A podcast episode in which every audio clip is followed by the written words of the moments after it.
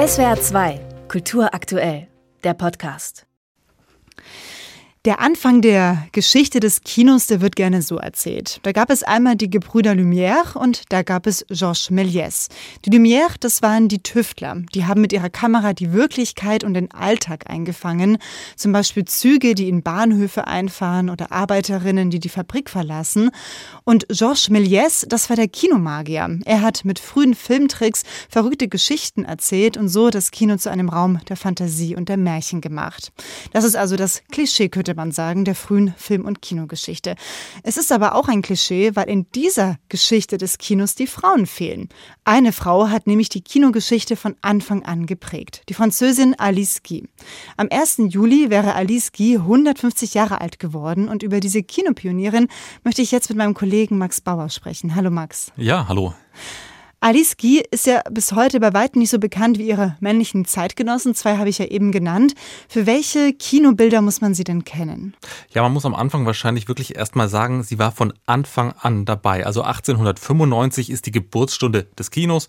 Da stellen die Gebrüder Lumière ihren Kinematographen vor und bereits 1896, manche meinen 1895 schon, dreht dann Alice Guy bei Gaumont, das ist die französische Produktionsfirma, ihren ersten Film, mehrere Filme sogar sogar. Und dieser Film, der ist auch sehr berühmt geworden, wurde später oft ja kopiert. Der heißt La Fée aux Choux, ein Film über eine Fee, die Babys aus Kohlköpfen hervorzaubert. Und in Frankreich, da ist es ja so, da bringt ja nicht der Storch die Babys. Es gibt dieses Sprichwort, diese Babys, die wachsen aus Kohlköpfen. Und ja, einen solchen Film hat sie gedreht. Der hat eben fiktionale Elemente. Man muss wahrscheinlich sagen, es war der erste fiktionale Film. Natürlich auch der erste Fantasy-Film, der erste Film auch mit Trickeffekten, könnte man sagen. Ja, und Alice Guy war definitiv die erste Filmregisseurin der Welt.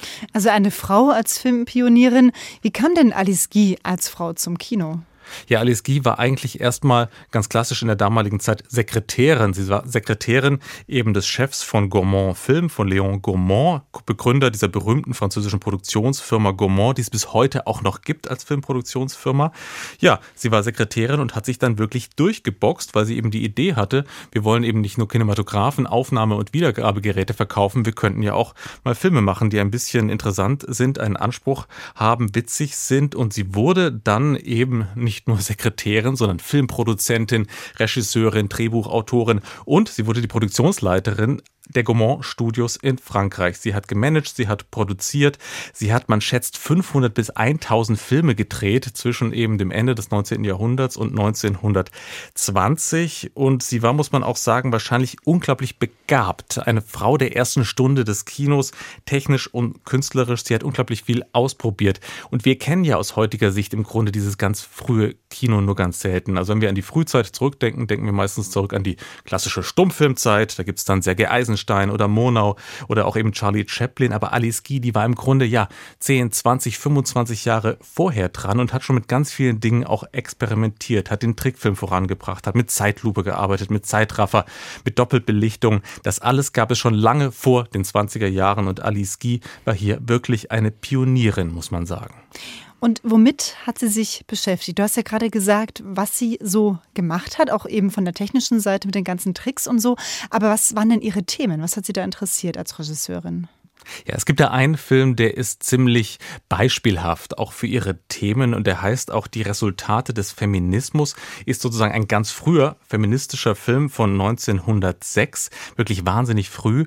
Und der hat eine ganz witzige Idee, denn er stellt mal die Geschlechterverhältnisse auf den Kopf. Also die Frauen sind in der Rolle der Männer, die Männer in der Rolle der Frauen, die Frauen sitzen in Bars rum, lesen Zeitungen, rauchen Zigarre, die Männer schieben die Kinderwagen durch die Gegend, sind zuständig für die Care-Arbeit, werden auch von den Frauen ziemlich offensiv sexuell bedrängt, fallen in Ohnmacht, wenn sie geküsst werden, also machen sozusagen alles das, was Frauen im klassischen Stummfilm machen oder machen müssen. Und am Ende des Films, dann gibt es natürlich die Wendung, die Männer rebellieren und nehmen sozusagen die Macht in die eigenen Hände und stellen die alte patriarchale Ordnung auch symbolisch wieder her. Und da könnte man sagen, okay, damit ist die Welt wieder in Ordnung, auch im Kino. Aber es ist natürlich so gemeint, dass man sich sofort gefragt hat, wahrscheinlich als Zuschauer 1906, ja, was wäre denn eigentlich wirklich, wenn die Frauen in der realen Welt rebellieren würden. Und das ist wirklich ein frühes feministisches ja, Pamphlet, könnte man sagen, auf der Kinoleinwand. Ist auch sehr witzig gemacht. Und dann gibt es auch einen anderen Film und für den ist Alice Guy wirklich berühmt geworden, muss man sagen. Nämlich 1912 hat sie als erste Frau und in den USA einen Film gemacht mit schwarzen Schauspielern. Der Hintergrund ist der, sie wollte einen Film machen mit einem berühmten schwarzen Cakewalk-Tänzer. James Russell hieß der Cakewalk. Das war dieser Tanz, der wurde ja im Grunde erstmal von den Sklaven in den USA hervorgebracht. Ähm, und damit haben sie mit diesem Tanz eigentlich ursprünglich ihre weißen Herren parodieren wollen. Und eben dieser Tänzer, der sollte in diesem Film von Alice Guy vorkommen. Dann gab es eben aber die Situation, alle weißen Schauspielerinnen und Schauspieler wollten mit diesem schwarzen Schauspieler nicht zusammenarbeiten. Und Alice Guy hat dann einfach ganz klar die Konsequenz gezogen, hat alle weißen Schauspieler rausgeschmissen und hat einen Film vollkommen mit schwarzen Schauspielern gemacht. Das war ein vollkommener Skandal damals in den USA. Ähm, es war auch ein finanzieller Misserfolg in der Folge, aber Alice Guy war vor allem wichtig. Sie wollte ein Zeichen gegen Rassismus setzen und das schon 1912. Das ist wirklich sehr bemerkenswert. Ihre Karriere allerdings ist abrupt geendet endet. Was hat das damit zu tun, ja, wie Männer dominiert das Filmbusiness damals und vielleicht auch heute noch ist oder damals eben war. Ja, das kann man wirklich sagen. Das hatte wirklich mit einem Mann zu tun, ihrem Ehemann. Der hat im Grunde die gemeinsame amerikanische Filmfirma, die sie dann ähm, ab ja, 1910 in den USA zusammen hatten, gegen die Wand gefahren. Wahrscheinlich, weil er zu viel auf dem Aktienmarkt spekuliert hat. Und Alice Guy musste dann mit ihren Kindern zurück nach Frankreich, konnte nie wieder wirklich Fuß fassen in Frankreich und in Europa im Filmbusiness, hat dann ja ähm, in Frauenzeitschriften geschrieben, Geschichten geschrieben, war als Schriftstellerin tätig, ist dann später in die Schweiz geflohen, als der Zweite Weltkrieg losging, hat dann später ihre Autobiografie geschrieben, die wurde erst nach ihrem Tod veröffentlicht, einfach weil sie keinen Verlag gefunden hat und hat versucht, ihre vielen meist verschollenen Filme wiederzufinden. Man kann also im Ganzen wirklich sagen, sie wurde aktiv vergessen von der Filmgeschichte und der Filmwelt und das kann man auch daran ablesen, dass jahrelang in vielen Filmbüchern ganz viele Filme von ihr einfach Männern zugeschrieben wurden, obwohl obwohl sie, wie gesagt, ja 500 bis 1000 Filme gemacht hat. Und äh, sie ist wirklich ein Zeichen dafür, wie Frauen ganz aktiv aus dem Filmbusiness rausgedrängt wurden, wenn sie eben so viel auf dem Kasten hatten wie die guten Männer.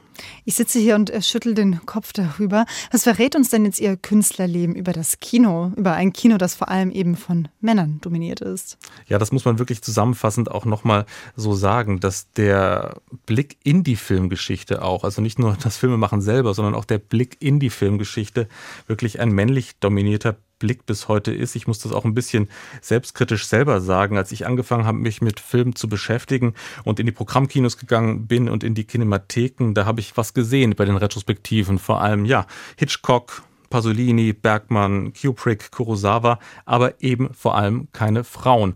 Und zum Beispiel vor einigen Jahren gab es ja auch eine berühmte Veränderung in der Filmwelt. Es gibt ja diese berühmte Zeitschrift Sight and Sound, die hat ähm, seit Jahrzehnten ein berühmtes Ranking der besten Filme aller Zeiten. Da wird alle zehn Jahre neu gewählt unter Filmschaffenden und ja auch KritikerInnen. Und da war jahrelang Orson Welles, Citizen Kane ganz vorne. Es wurde immer diskutiert, ist Hitchcock besser oder ist Orson Welles besser? Ja, ja, und erst im letzten Jahr wurde zum ersten Mal der Film einer Frau als der beste Film aller Zeiten gekürt, und zwar der wirklich tolle Film Chandilmann von Chantal Ackermann, ähm, nach eben diesem jahrzehntelangen Kampf immer Orson Welles gegen Alfred Hitchcock. Und was auch noch sehr auffällig ist, auch in allen Überblicksbänden, in allen Filmgeschichtsbänden, da kommt zum Beispiel eine Figur wie Alice Guy, die erste Filmregisseurin der Welt kommt meistens überhaupt nicht vor. Und deshalb ist es ganz wichtig, dass man zum 150. Geburtstag von Alice Guy wirklich an sie erinnert. Vor 150 Jahren wurde sie geboren. Die Filmpionierin Alice Guy, mein Kollege Max Bauer hat sie uns vorgestellt. Und über das Leben von Alice Guy ist jetzt auch gerade im Splitter Verlag eine Graphic Novel erschienen. Die heißt Alice Guy, die erste Filmregisseurin der Welt. Und man findet im Internet auch einige Filme von ihr, wenn man sich da mal was angucken möchte. Max, vielen Dank für den Einblick. Ja, sehr gerne. SWR 2 Kultur aktuell. Überall, wo es Podcasts gibt.